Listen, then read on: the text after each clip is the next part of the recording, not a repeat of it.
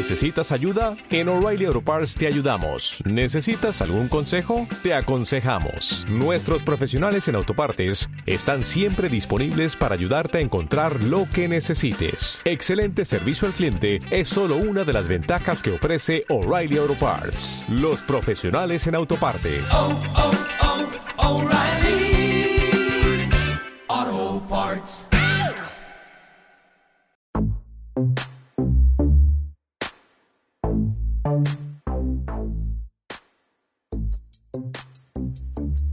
Esto es Alimentación para Inexpertos, temporada 2, capítulo 3. ¿Cómo están?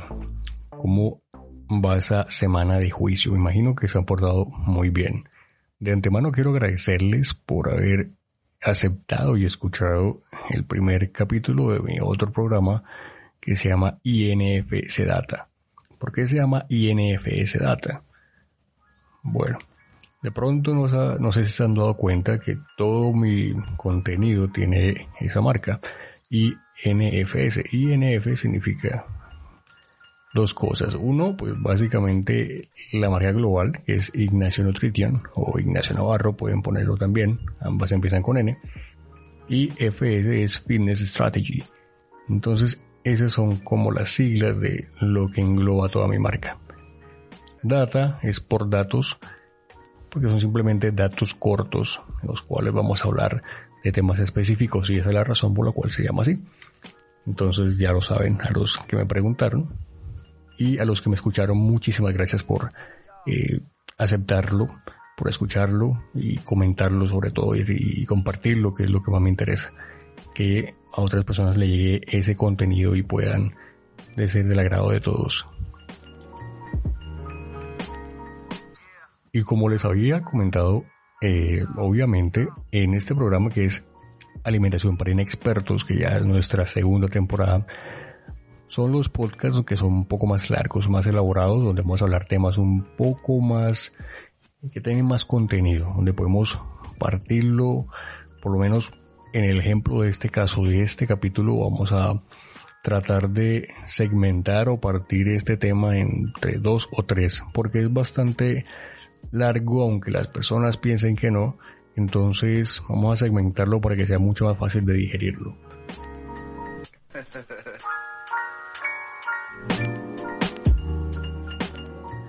¿Y de qué vamos a hablar hoy? Pues básicamente vamos a tratar un tema que es muy conocido, todo el mundo ha hablado de él, creo que todo el mundo lo ha hecho, eh, pero sin embargo no conocemos mucho más allá sobre, sobre él y es el calentamiento. ¿De qué va el calentamiento? Porque todo el mundo nos dice que tenemos que calentar antes de entrenar. Y está perfecto. Pero nadie nos da una guía o es muy poco lo que se habla sobre los tipos de calentamiento, la cantidad de tiempo que se puede calentar, los pasos que hay que hacer para calentar e incluso hay una mecánica en la cual se deben hacer tipos de calentamiento antes de una de un entrenamiento y depende ese entrenamiento uno elige un tipo de calentamiento, de calentamiento específico. Así que vamos a hablar mucho sobre el tema.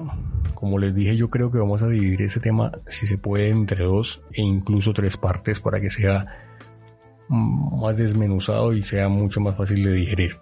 Así que bueno después de la introducción le Vamos a sentarnos, tómense un cafecito, eh, prepárense, hacer un snack y empezamos en segundos. Bienvenidos.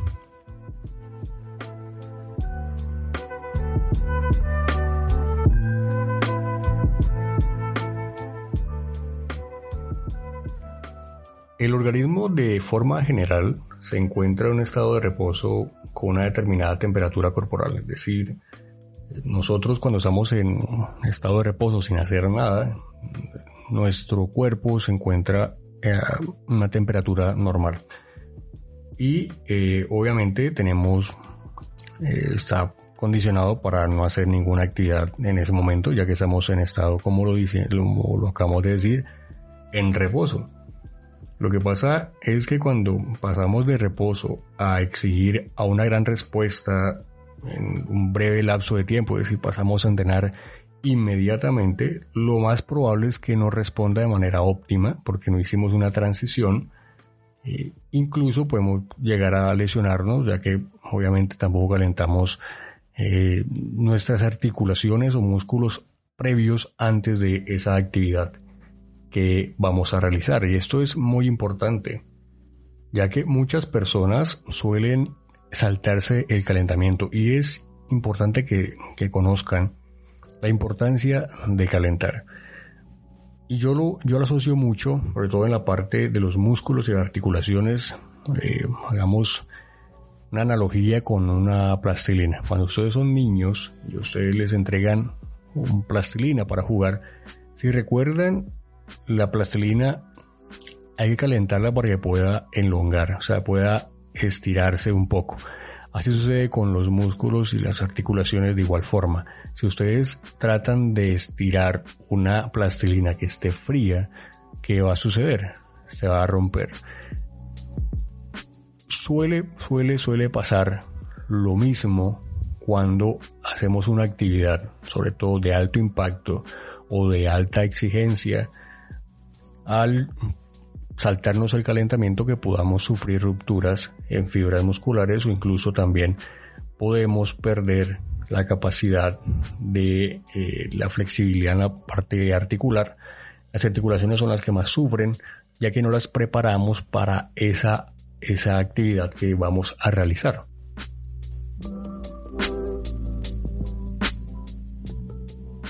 Es por eso que es tan importante calentar. Esa es una razón principal. ¿Por qué calentar? Para preparar los músculos y las articulaciones para el movimiento que vamos a hacer, ya sea físico o sea deportivo.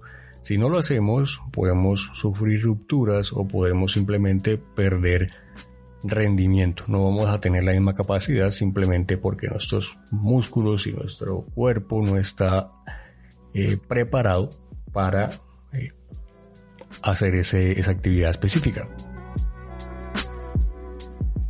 Así que podemos definir el, calentamiento, y voy a citar a Maftev y Platonov.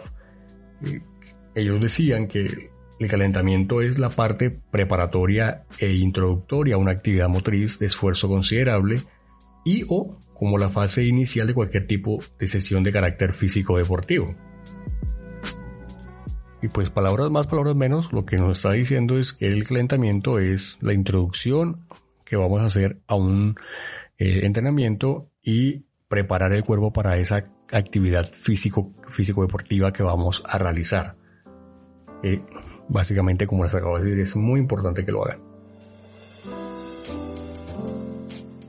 Pero hablemos de los objetivos del calentamiento, realmente para qué sirve o en qué nos, cambia o la fisiología o realmente eh, nuestro cuerpo, qué mejoras ve cuando hace un calentamiento previo. Y citando nuevamente a eh, principalmente el, calentamiento nos permite acelerar la adaptación a nivel respiratorio, circulatorio y metabólico, es decir, nos prepara todo el cuerpo, nos condiciona todo el cuerpo a esa actividad que vayamos a realizar nos acelera la adaptación a nivel respiratorio, nos iguala más o menos, aumenta nuestro ritmo cardíaco también, las pulsaciones, empezamos a respirar un poco más y eso nos va a ayudar a que el cuerpo se vaya adaptando y decirle al cuerpo, hey, eh, voy a hacer una actividad deportiva, entonces vamos a hacer una transición pequeña, entonces ese calentamiento nos va a ayudar a que el cuerpo se vaya preparando para, para lo que viene. Entonces básicamente lo que nos dice Platonov es eso.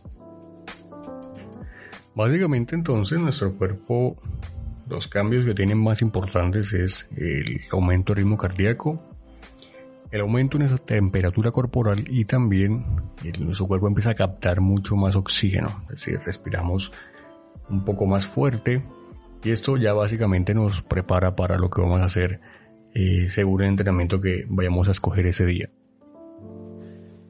Y el cuerpo todo esto lo hace simplemente para mejorar la disponibilidad de los sustratos energéticos, es decir, nuevamente, y repito mucho esta palabra, el cuerpo simplemente se prepara para empezar a tomar, cuando ya calientas y preparas el cuerpo para una actividad físico-deportiva, simplemente cuando hace esos cambios fisiológicos, aumento de temperatura, eh, ritmo cardíaco un poco más acelerado, captación más de oxígeno, el cuerpo en ese momento empieza a prepararse para captar sustratos energéticos, es decir, empezar a usar de mejor forma el, azúcar que tenemos en nuestro cuerpo, los carbohidratos, las grasas también combinadas. Y esto es realmente lo que sucede y la importancia del calentamiento. Es preparar el cuerpo para decirle, mira, voy a hacer una actividad físico-deportiva y necesito que empieces a coger carbohidratos, empieces a coger energía para mi entrenamiento. Y el calentamiento es la transición a eso, es prepararlo, es ponerlo sobre aviso en que lo que necesito, que lo tenga a la mano, porque lo voy a utilizar en un momento. Y a este concepto que acabamos de hablar le podemos llamar como objetivo funcional. Sería como el objetivo realmente primario del el calentamiento y, lo, y por lo cual lo debemos hacer. Pero también hay un objetivo motor, el, objetivo de cargas. Y es lo que les comentaba hace un momento, que también hay que preparar los músculos y las articulaciones para un esfuerzo físico. Y el calentamiento también prepara, prepara los músculos y las articulaciones para un trabajo. Calentar previamente eleva la capacidad de carga de las articulaciones, lo que permite una mayor absorción de las fuerzas que recaen sobre, las estructuras durante el entrenamiento. Esto reduce notablemente el riesgo de posibles lesiones, como hablábamos al principio, y también eh, sitúa o mejora el movimiento, el ROM, el movimiento articular y muscular en el grado óptimo específico. Es decir, cuando ustedes hacen calentamiento y elongan, como les estaba diciendo, mejoran esa elasticidad también de las articulaciones y de los músculos, va a permitir que ustedes tengan un mejor rango de movimiento. En sentadilla por lo menos podrán bajar mucho más. Seguramente alguna vez habrán intentado hacer sentadillas sin haber calentado y de pronto sienten un leve dolor o sienten que no bajan de forma hasta como normalmente lo hacían, que bajan un poco más hasta, hasta el fondo, eh, pero cuando calientan incluso la posición de la sentadilla mejora mucho. Entonces es por esto, porque las articulaciones y los músculos se acomodan, ¿vale? Se preparan para recibir esa carga, pero también se acomodan de tal forma que el movimiento, o sea, hasta donde pueden llegar en ese, en caso de las sentadillas, bajar un poco más, mejora ese movimiento, ese ROM. Es importante entonces el calentamiento en el objetivo motor. Y finalmente también mejora esa contracción rápida de las fibras musculares. En un rato hablamos un poquito de los tipos de fibras musculares y la importancia. Pero en deportes de potencia y fuerza es muy importante calentar ya que reclutar y mejorar esa contracción va a permitir que la persona tenga más potencia al momento de levantar una carga. Y finalmente hay un objetivo que es también muy importante y que es poco también tal vez tratado que es el objetivo emocional. Simplemente por prepararnos y calentar. Al calentar, la preparación psicológica contribuye a una disposición positiva y una activación óptima del sistema nervioso. Esto nos provoca eh, una mayor concentración y una mejora en la actitud al momento de, entrenar o hacer una competición deportiva. Eh, cuando ustedes calientan realmente ya andan en una exposición, o bueno, seguro les ha pasado, no tengo, no tengo ganas de entrenar, pero al momento que ustedes empiezan a calentar, el ánimo les cambia inmediatamente. Esa actitud emocional también influye mucho porque mejora mucho. Nos predispone a que vamos a entrenar ya no tal vez de pronto con flojera, sino cansancio, sino ya dispuestos a realmente exigirnos en ese entrenamiento. Entonces, la importancia del calentamiento ya saliendo de los temas de los objetivos, es importante. Se dan cuenta que no es simplemente calentar por calentar, es eh, atribuye específicamente eh, objetivos emocionales, objetivos en el, en el, control motor, que es la parte de los músculos, articulaciones, prepararlo para una carga, para trabajar más pesado, para mejorar el movimiento, ¿vale? Articular y finalmente, también el objetivo funcional, que es preparar eh, nuestro cuerpo, temperatura, eh, ritmo cardíaco, respiración, prepararlo para realmente que funcione óptimamente y pedirle a él que maneje los sustratos energéticos, los carbohidratos y demás, para que les dé un óptimo uso en ese entrenamiento específico. Entonces, vamos saliendo de la primera parte que es esto. En esta segunda parte del podcast, pues segunda parte de este podcast, ¿vale? Porque como les digo, yo creo que este podcast lo voy a dividir en dos o tres partes y creo que con esta parte voy a a segmentar lo que va a ser el tipo de calentamiento. ¿Cuántos tipos de calentamiento conocen ustedes? Ustedes simplemente los mandan a como una caminadora o simplemente a hacer bicicleta 10 minutos, a hacer elíptica, que es como la máquina preferida para calentar. Pero realmente será eso un calentamiento pasivo o será un calentamiento activo? ¿Ustedes qué me dicen? Seguramente no conocían que habían dos tipos básicamente importantes de calentamiento, que es el pasivo y es el activo. El calentamiento pasivo tiene un objetivo específico, que pues es igual que el calentamiento eh, activo, pero como su nombre indica, el calentamiento pasivo no implica movimientos corporales. Pero entonces la pregunta es, ¿cómo me caliento si no muevo el cuerpo? Seguramente lo han hecho muchas veces. Cuando ustedes bañan con agua caliente, eh, y lo hacen de forma inconsciente, es una forma de calentar el cuerpo, elevan la temperatura, que es uno de los, de los objetivos para calentar, ¿vale?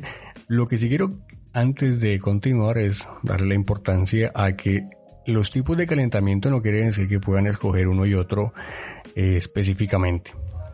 Aquí vamos a hacer una salvedad en ese punto, pero vamos a explicar uno por uno muy bien y ahí miramos las diferencias y realmente para qué se usa cada uno. El objetivo del entrenamiento, o perdón, del calentamiento pasivo es aumentar la temperatura corporal, como lo acabo de decir, y muscular. Es decir, lo mismo que hablamos un rato de los objetivos del calentamiento, es obviamente elevar la temperatura y mejorar la, la, condición, prepararlo para el entrenamiento. Pero, eh, como les decía, no implica movimientos. Entonces, aquí es un método en el cual el deportista o la persona se mantiene inactiva. Y lo utilizan de forma en que se utiliza un, calentamiento pasivo sería en un sauna o baños calientes o usan cremas o usan mantas eléctricas algo que les ayude a elevar la temperatura corporal al mantenerse inactivo. Simplemente con el hecho de aumentar la temperatura corporal tiene unos beneficios como músculos y tendones se vuelven más elásticos, porque obviamente a, dar, a inyectarle calor, realmente me refiero a la plastilina, si ustedes empiezan a masajear la plastilina, indirectamente están haciéndole, inyectándole calor a esos, a las moléculas y obviamente se van a volver mucho más elásticas. Igual funciona con los músculos, ya sea por un calentamiento en el cual tenga movimiento corporal o simplemente ponerle sobre la fuente una temperatura exógena, eh, una manta eléctrica o ponerle un baño caliente o ponerse agua directamente en las articulaciones y esto se vuelve más elástico, es decir, el resultado en sí va a funcionar. Esto va a reducir obviamente el riesgo de lesiones. También las señales nerviosas del cerebro se transmiten con mayor rapidez a los músculos. Al estar en un baño, en un sauna, va a suceder de igual manera ya que el cuerpo ya está entrando en calor. El metabolismo celular se acelera aproximadamente un 13% por cada grado Celsius de aumento de la temperatura. Y eh, el máximo rendimiento muscular se alcanza a una temperatura aproximadamente entre 39 y 39.5, es decir, cuando estamos más o menos una temperatura eh, aproximadamente casi llegando a los 40 grados, el músculo realmente se siente preparado o óptimo para ya pasarlo a una actividad de donde tengan que hacer movimientos corporales. ¿Y en qué casos se utilizan este tipo de calentamientos? Este tipo de calentamientos sobre todo son muy importantes eh, porque la idea es que entre menos tengas la temperatura corporal, más se indica utilizar este recurso como, como, como primera medida. Y se aconseja, por lo menos en personas que vivan en lugares muy fríos, que utilicen este método por lo menos antes de salir de su, casa para el gimnasio, puedan utilizarlo para que salgan ya predispuestos con los músculos un poco más, más calientes, con la temperatura corporal un poco más elevada en personas que llevan en lugares muy fríos. También en personas que suelen entrenar muy temprano, ya que la temperatura corporal se suele alcanzar en sus niveles óptimos es, en la, es por la tarde. Entonces personas que entrenen muy muy muy temprano podían incluir en sus métodos previos a su actividad deportiva una, una sesión de calentamiento pasivo, es decir, bañarse con agua muy caliente, sobre todo en los Enfocarse en las articulaciones y los músculos que van a utilizar en ese momento les ayudaría mucho. Esto previo a su actividad deportiva. No quiere decir que no deban hacer el calentamiento activo, en el cual vamos a hablar en un momento, pero incluirlo, incluir un calentamiento pasivo previo a su rutina normal de calentamiento activo y luego entrenamiento normal, eh, les va a ayudar mucho más, sobre todo a las personas, vuelvo y reitero, que vivan o en lugares muy fríos o que entrenen muy temprano. Especialmente corredores o personas que manejen bicicleta, les va a ayudar mucho. Realmente eh, es una buena metodología para adoptar. Y otro tipo de calentamiento pasivo lo utilizan cuando ingerimos eh, productos comercializados que ayudan a elevar la temperatura corporal. Se llaman suplementos termogénicos eh, que se utilizan previos al, calentamiento. Seguramente mm, alguno lo habrá tomado cuando toman café, por ejemplo. Eh, estos tipos de suplementos suelen incluir cafeína, por lo menos eh, o es cafeína o extracto de, de té, L-carnitina, etcétera. Todo ese tipo de suplementos ayudan a mejorar elevar la temperatura y también predisponen al cuerpo eh, a, prepararse por una actividad deportiva. Normalmente o toman café o toman té, las pulsaciones suelen elevarse y sienten de pronto que sienten calor, entran en calor. Por eso es importante también un café antes de eh, salir a entrenar. También es un buen método para elevar y predisponer el cuerpo para elevar las pulsaciones. Y eso es de pronto una buena práctica también. Es importante aclarar que si eres una persona que sufre arritmias cardíacas, no es recomendable utilizar ese tipo de suplementos o termogénicos, ya que pueden implicar más bien un beneficio, un riesgo, así que es siempre importante consultar con el médico si realmente puedes consumir ese tipo de productos. Y en ese tema pues quisiera dar como una pequeña acotación y es el uso de los preentrenos. Muchas personas me preguntan a diario qué tipo de preentreno suelo recomendar y yo realmente siempre les recomiendo que si quieren un preentreno muy barato consuman café o betalalina, que también es otro suplemento que pueden ayudar. Si ustedes han comprado un suplemento tal vez y son sumamente caros, suele pasar que antes de eh, hacer la actividad físico-deportiva Ustedes pueden sentir que les eleva la temperatura, los predispone, los acelera y en algunas ocasiones también eh, sienten una picación. Esa picación se llama parestesia y es ocasionada por la betalanina. Entonces el marketing, ¿qué es lo que hace? Para que ustedes se gasten el dinero en cosas realmente que son innecesarias o por lo menos que pueden conseguirse mucho más económicas. Si ustedes consiguen cafeína, anidra, y betalanina van a saber que es mucho más económica que un, preentreno. Los preentrenos los combinan con sabores que sepan rico para que ustedes los mezclen en el agua y sepan delicioso. Pero los preentrenos, además de que dicen fórmula secreta y les venden pues toda la eh, parafernalia y les venden una panacea de producto que es lo mejor.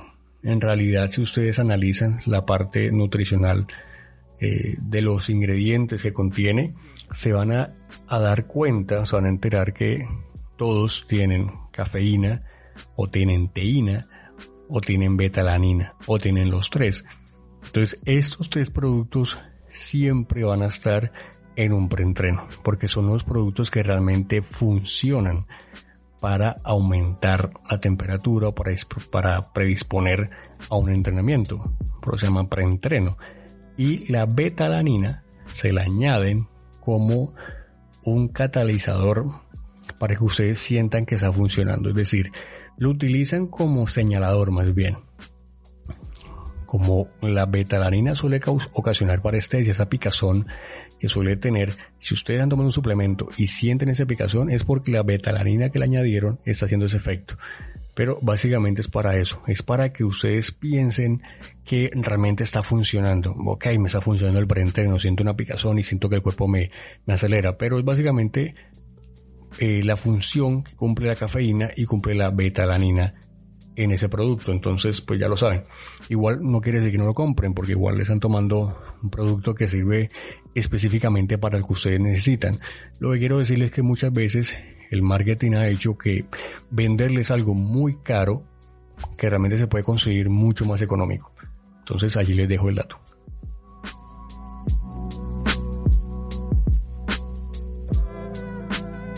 Ahora hablemos del segundo tipo de calentamiento, que es el calentamiento activo, que es el que básicamente hacemos la mayoría de personas antes de eh, hacer una actividad físico-deportiva.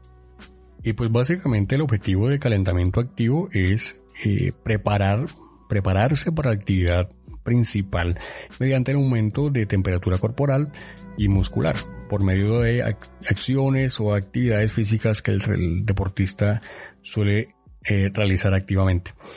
Podrías asemejarse al calentamiento pasivo. Sin embargo, la diferencia es que los beneficios de un buen calentamiento no solo son resultado de elevar su temperatura, sino también de ciertos cambios metabólicos y cardiovasculares. Entonces no es lo mismo, como decía hace un momento, eh, pasar o elegir un calentamiento pasivo o un calentamiento activo. La idea es complementarlos. Es muy importante que lo, que lo sepan, porque uno tiene más beneficios tal vez que el otro. Simplemente hay que saberlos complementar, son complementos. Y entre esos beneficios que causa es básicamente cuando iniciamos un entrenamiento principal, el aumento repentino de esa actividad supone una deuda temporal de oxígeno, es decir, vamos a necesitar mucho más oxígeno en ese momento y el corazón y los pulmones y el metabolismo muscular, si no se hizo un previo calentamiento, no pueden responder de una manera eficiente. Entonces el calentamiento activo hace que los vasos sanguíneos se dilaten, ¿vale? Se expandan un poco para acelerar ese flujo de oxígeno a los músculos que están trabajando. Entonces obviamente van a llegar más oxígeno a esos músculos al llegar más eh, oxígeno a los músculos van a trabajar de mejor forma, se van a llegar más de sangre y esto obviamente va a ser una respuesta inmediata para ese entrenamiento. Y eso nos permite aumentar, como les decía, eh, los, los, volúmenes de oxígeno a sus valores normales, eh, aumenta la frecuencia cardíaca y va a favorecer la potenciación posactivación. Es básicamente predisponer un músculo a una carga, por decirlo de una manera sencilla, y al momento de activarlo, tanto con el entrenamiento, con, con, el calentamiento, va a ayudar a que en ese movimiento seamos mucho más efectivos y seamos mucho más rápidos al momento de cargar. Pues son conceptos que vamos a manejar mucho más adelante. Otro beneficio importante es que cuando calentamos va a reducir los niveles de lactato. Niveles de lactato, por decirlo de manera sencilla, porque esto es alimentación para inexpertos, eh, básicamente es esas agujetas que usted les da cuando están haciendo ejercicio, que les duele y que les arde. Eso es lactato que está funcionando en esos músculos y nos causa eso. Es como un subproducto realmente de la degradación de proteínas.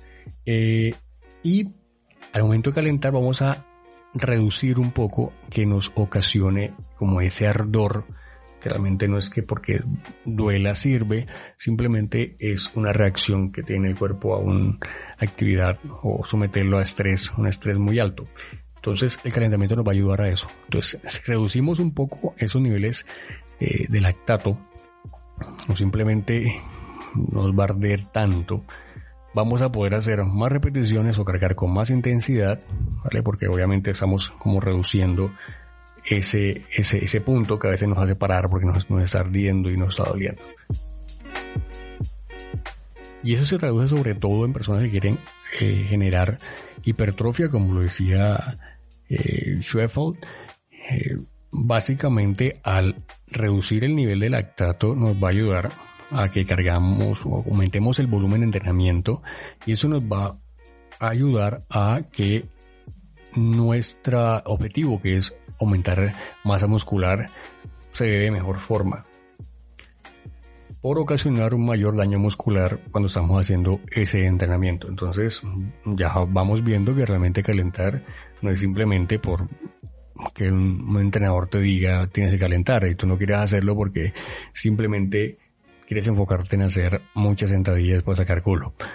Es importante, es muy muy importante calentar.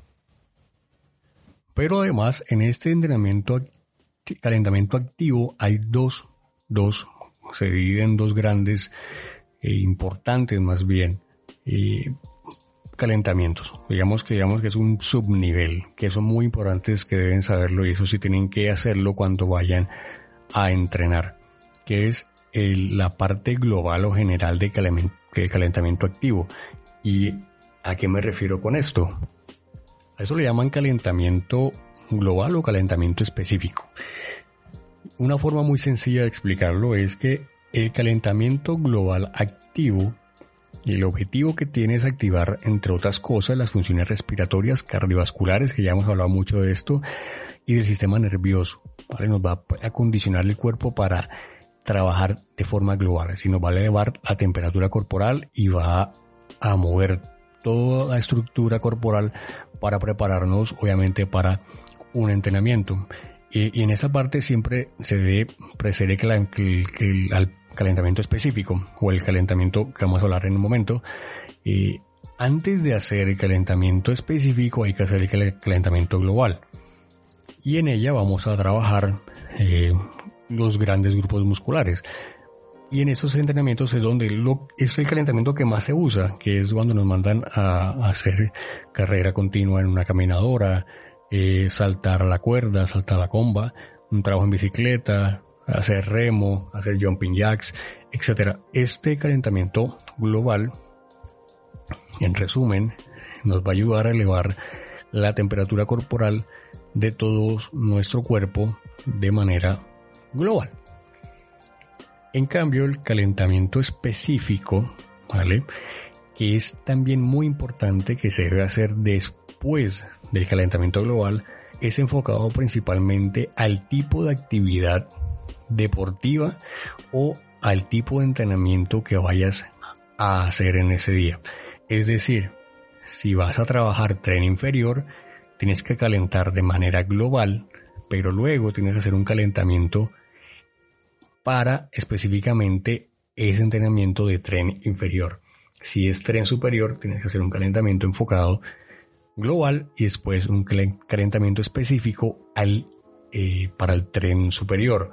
Sobre todo influye en los movimientos que vayas a hacer en ese entrenamiento. ¿Y qué quiero decir con esto? Y eso, con esto terminamos de pronto esa primera parte que llevamos 30 minutos. Básicamente, cuando ya hemos hecho el calentamiento global y vamos a hacer eh, tren inferior, vamos a hacer sentadillas, vamos a hacer peso muerto, vamos a hacer eh, eh, zancadas, zancadas búlgaras, saltos, etc. Hay que predisponer también el cuerpo, preparar las articulaciones, preparar los músculos de, la, de esa zona muscular que vamos a trabajar, cuádriceps, glúteos, vamos a trabajar eh, ischiosurales o femorales que también llaman así, pantorrillas, tobillos.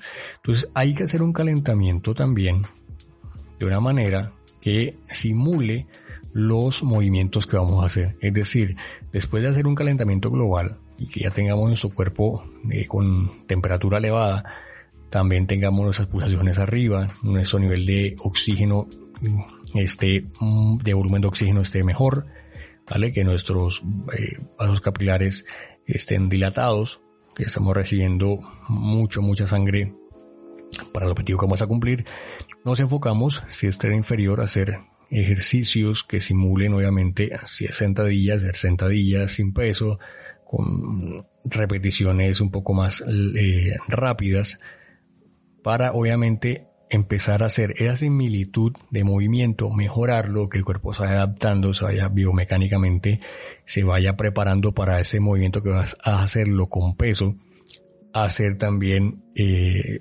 ejercicios o movimientos similares a un peso muerto, a un hip thrust, hacer movimientos similares a una zancada, hacer saltos, hacer eh, sentadilla con salto. Todo este tipo de movimientos son importantes. ¿Por qué? Porque ayudan a mejorar la estructura de ese, de ese movimiento en específico. Entonces, para resumir en esta primera parte,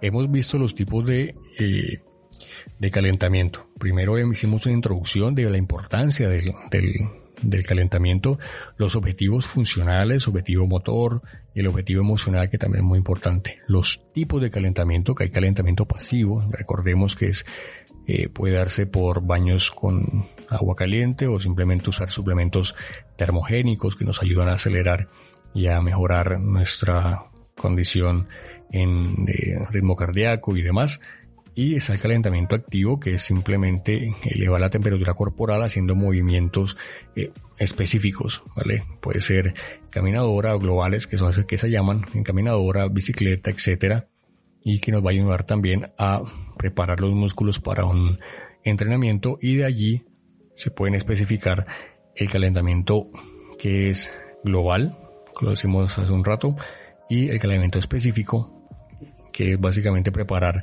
al cuerpo para un movimiento específico para ese entrenamiento que vas a hacer. Tren superior, tren inferior o un deporte específico. También puede ser que si vas a jugar fútbol, debes entrenar músculos que simulen los movimientos que se hacen en esa actividad deportiva. Si vas a hacer tenis, pues tienes que hacer un calentamiento específico para los movimientos que haces tú cuando juegas tenis. O sea, se entiende lo que quiero decir. Si es béisbol, pues tienes que hacer movimientos específicos, un calentamiento específico, el cual simule los movimientos que haces jugando béisbol, básquetbol y así con todos los deportes. Para correr también tienes que preparar las articulaciones que se utilizan y toda la estructura corporal que se utiliza al momento de correr. Entonces hay calentamiento global y calentamiento específico y en esto es muy importante el rendimiento que van a ver cuando hagan este tipo de secuencia de calentamiento. Entonces puede ser que empiecen con baños de agua caliente, primero como calentamiento pasivo, luego pasen a hacer calentamiento activo global, específicamente cuando vayan a entrenar, y luego terminen con calentamientos específicos en ese grupo muscular que el que va a ser usado en, ese, en esa actividad del día. Entonces, esa sería la estructura de un buen calentamiento.